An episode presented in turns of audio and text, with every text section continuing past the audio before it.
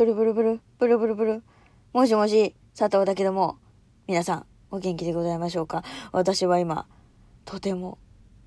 とても、憤慨しておりますということで、この番組は、私、佐藤が、あなたとお電話をするようにお話をしていく番組となっております。あのですね、あのですね、私がですね、えー、まあ前にも、えー、まあ感想を、えー、出したと思うんですけれども「三角窓の外側は夜」というですね、えー、漫画がございましてまああの今のところというか今までは9巻まで出てたんですね。でこの間あの実写映画化がございましてであの面白かったよっていうあの感想を、えー、言ったか言わないか言ったと思うんですけど言ったと思うんですけれどもね、えー、言わせていただいたんですけれどもあのこの間えー、漫画がついにですね、え、10巻目もうこれで終わりですよっていう最終巻が発売しますっていうのを言ったんです。で買いに行きました。えー、一つ目の本屋さん。もう一つ目って言ってる時点でさもうあこいついろんなとこ行ったんだなってわかるけどさ。一つ目の本屋さんありませんでした、えー、2軒目の本屋さんありませんでした。3軒目の本屋さんついにありませんでした。どこにも置いとらん三角窓の外側夜。10巻目。どこも完売完売、まあ、ありませんだったのかもしれないけれどもあのないのよ。最終巻。どこにも置いてなくて。で日をまたいでようやくねめちゃめちゃでかいところに行ったらああありましたありましたようやくありました。もうさもう勘弁してよ。当日見たかったわ。っていうね、うん、まだちょっとねあの貯めてあるのでねあのちょっとお楽しみにしてるんですけれども。うん。あのもともと私山下智子先生あのこのね漫画描いてる先生なんですけれども山下智子先生の作品がすごい好きでうんそういろいろとあのお世話になっているというか お世話になってるって言ったら変だけどまあねそうそういろいろ作品をねあの拝見しているんですけれども分かる人には分かるよねこの含み方ね。分かると思うけどね。うんあの すごく昔からねお世話になってるんです。はい。まあまあまあそれは置いといて 置いといて、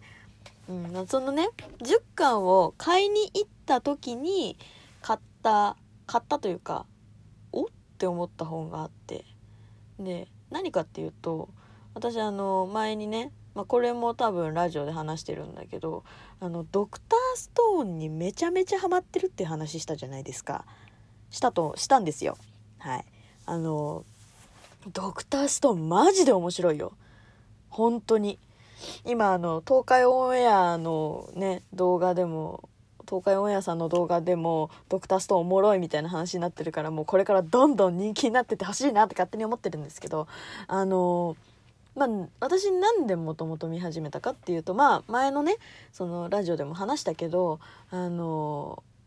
もうとにかくアイシールド21が大好きだったんですよ私。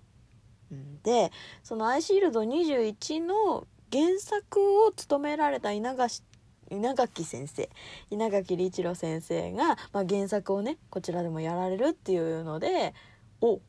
おもろそうやないかいと。えー、あのまず最初にアニメの方に手出したんすよ。そしたら鬼のように面白くて。うん。でうわ面白いと思ってで漫画買ったらまあ見事にものの見事にはまりまして。うん、でなんでこの話してるかっていうとね もうすげえ脱線したけどあの三角窓の外側は夜の10巻を買いに行ったらドクターストーンの特設コーナーが置いてあったの。でおおおおこんなに売ってんのげえいいわなみたいな。19巻うんうん持ってる持ってるみたいな。20巻楽しみだねみたいな感じでね思ってたの。そう思ってたんだよ。で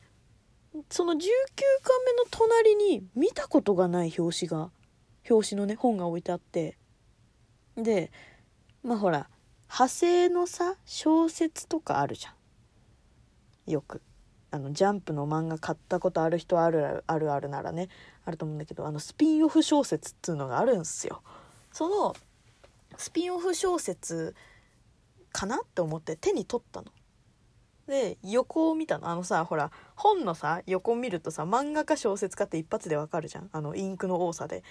で見たら漫画なのよ。であれ？と思って。あれ？でも私見たことないなと思って。ほらあの最近さ流行ってるさはや流行ってるとか言っちゃあれだけどさあの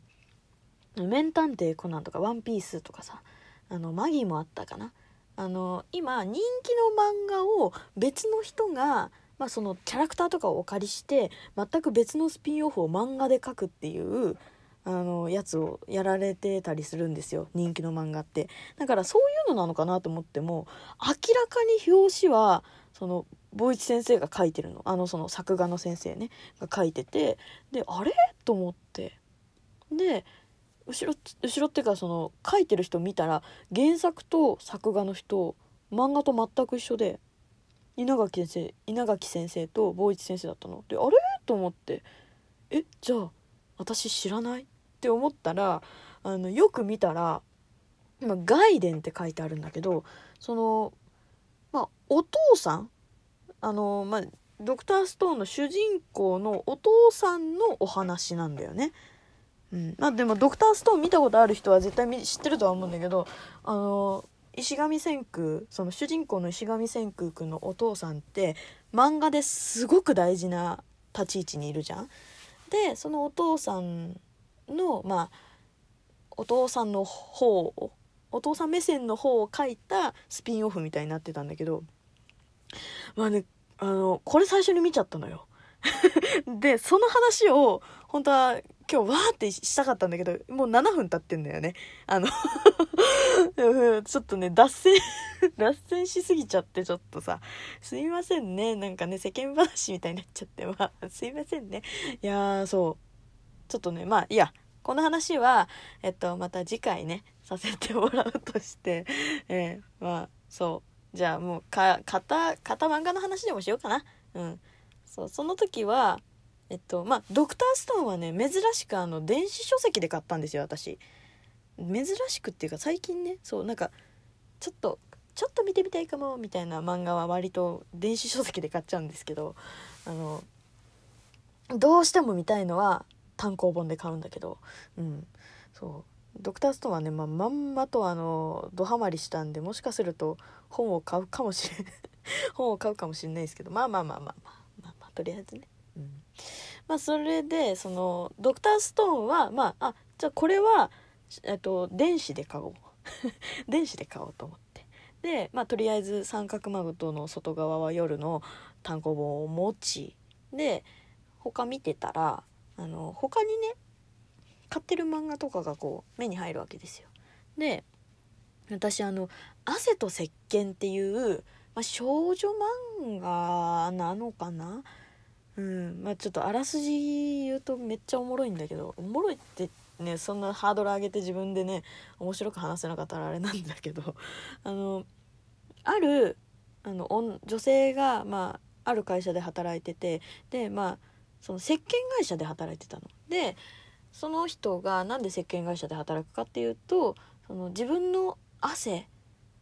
汗っかきでその汗の体臭がすごい気になるからあのいろんなね石鹸を試してたらその石鹸そこの石鹸会社の石鹸がすげえいいっつってそれで、うん、この石鹸が好きだからっつってその会社で働き始めたっつって。でそのまあ冴えない OL さんの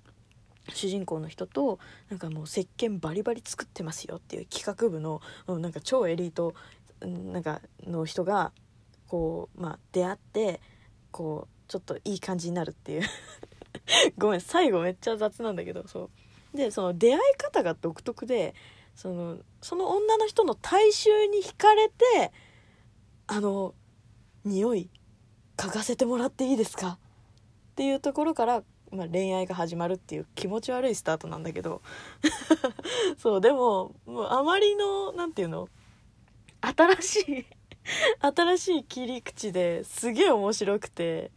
そうそう。で今10巻目まで出ててそうちょうどそれもね目に入ってでちょうどそれも電子書籍で買ってたんであ買わなきゃと思ってそう買ったんですけどまだねそれも見れてないからね。そうちょっとねそれも今度ねあのー、なんか言えたらいいなと思ってます感想をね、うん、いや汗と石鹸はね面白いよ本当に。なんかどんな変な漫画やねんと思って最初手に取ってみたけどあの意外とゴリゴリに恋愛ど 恋愛漫画で、うん、少女漫画でなんか少女漫画のところで出てる感じじゃないんだけど。そうでもねなんかもうああ恋愛っていいもんなんだろうなっていう。ああ素敵なんだろうなっていうねあの感じがねすごくこう身にしみる漫画でございますのであの 恋愛したい人はねぜひぜひ見てください。あの主人公の女の子のおっぱいが大きくってすごくいいので どんなとこおすすめしてんねんっていうね。うん。すごい可愛いんで主人公の女の子。なんかねそう噂によると噂によるとってか私の目録によるとすごく前に読んだことがある漫画家さんの絵なんだよね、うん、気のせいかもしれないけどね。うん。まあ、その頃からねずっと応援しておりますというねあの些細な